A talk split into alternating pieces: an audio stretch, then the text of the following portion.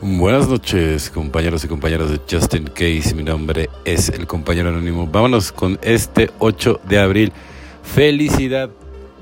Llegamos a conocer la felicidad, la alegría y la libertad. Texto básico, página 104. Si alguien te para hoy por la calle y te pregunta si eres feliz, ¿qué le dirías?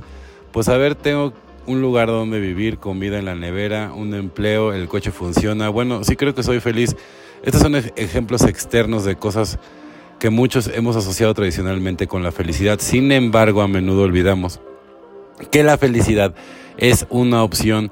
Nadie puede hacernos feliz. Felicidad es lo que encontramos en nuestro compromiso con narcóticos anónimos. La felicidad que deriva de una vida centrada en el servicio al adicto que todavía sufre es verdaderamente maravillosa.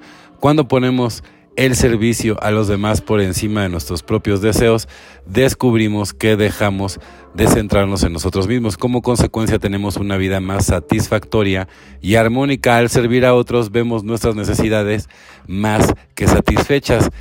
¿Qué es en realidad la felicidad? Podemos concebirla en términos de alegría y satisfacción Ambos son estados de ánimo que aparentemente llegan cuando menos los buscamos. Cuando vivimos solo por hoy y llevamos el mensaje al adicto que todavía sufre, nos encontramos con la alegría, la satisfacción y una vida profundamente significativa. Solo por hoy voy a ser feliz. Encontraré mi felicidad mediante el servicio a los demás. Sí, evidentemente, ¿no? O sea, porque no si eres una persona egoísta, ¿no? Que nada más te centra en mí, mí, yo, yo, no. Pero al contrario, si también estás, no tienes la humildad de también poder servirle a los demás, ¿no? muchas veces nada más prestando la oreja, luego también hablando en base, obviamente, el doceavo, ¿no? Lo que te ha funcionado, lo que no te ha funcionado.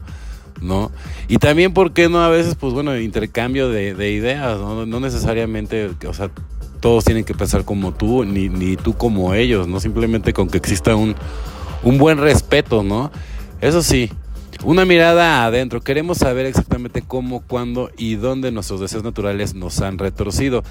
Queremos afrontar sin pestañear la infelicidad que esto ha causado a otras personas y a nosotros mismos. Al descubrir cuáles son nuestras deformaciones emocionales, podemos empezar a corregir las 12 pasos, 12 tradiciones, página 40. Hoy ya no soy el esclavo del alcohol, sin embargo hay muchas maneras en que la esclavitud todavía amenaza a mi persona, a mis deseos, incluso a mis sueños. Empero, sin sueños ya no puedo existir, sin sueños no hay nada que me mantenga moviéndome hacia adelante. Para liberarme debo mirarme por dentro, tengo que recurrir al poder de Dios para enfrentarme a la persona que más he temido, mi verdadero yo, la persona que Dios quería que yo fuera, a menos que pueda o hasta que lo haga, siempre seguiré huyendo y nunca seré verdaderamente libre. Ahí está la perla del día. Diariamente le pido a Dios que me enseñe tal libertad, lo voy a volver a repetir, ¿no?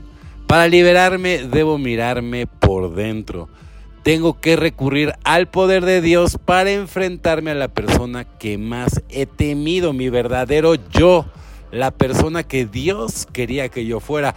A menos que pueda o hasta que lo haga, siempre seguiré huyendo y nunca seré verdaderamente libre. Diariamente le pido a Dios que me enseñe tal libertad. Bueno, compañeros y compañeras de Justin Case, mi nombre es el compañero anónimo. Deseo que tengan una excelente noche como yo la voy a tener. Felices 24 y nos vemos muy, pero muy pronto.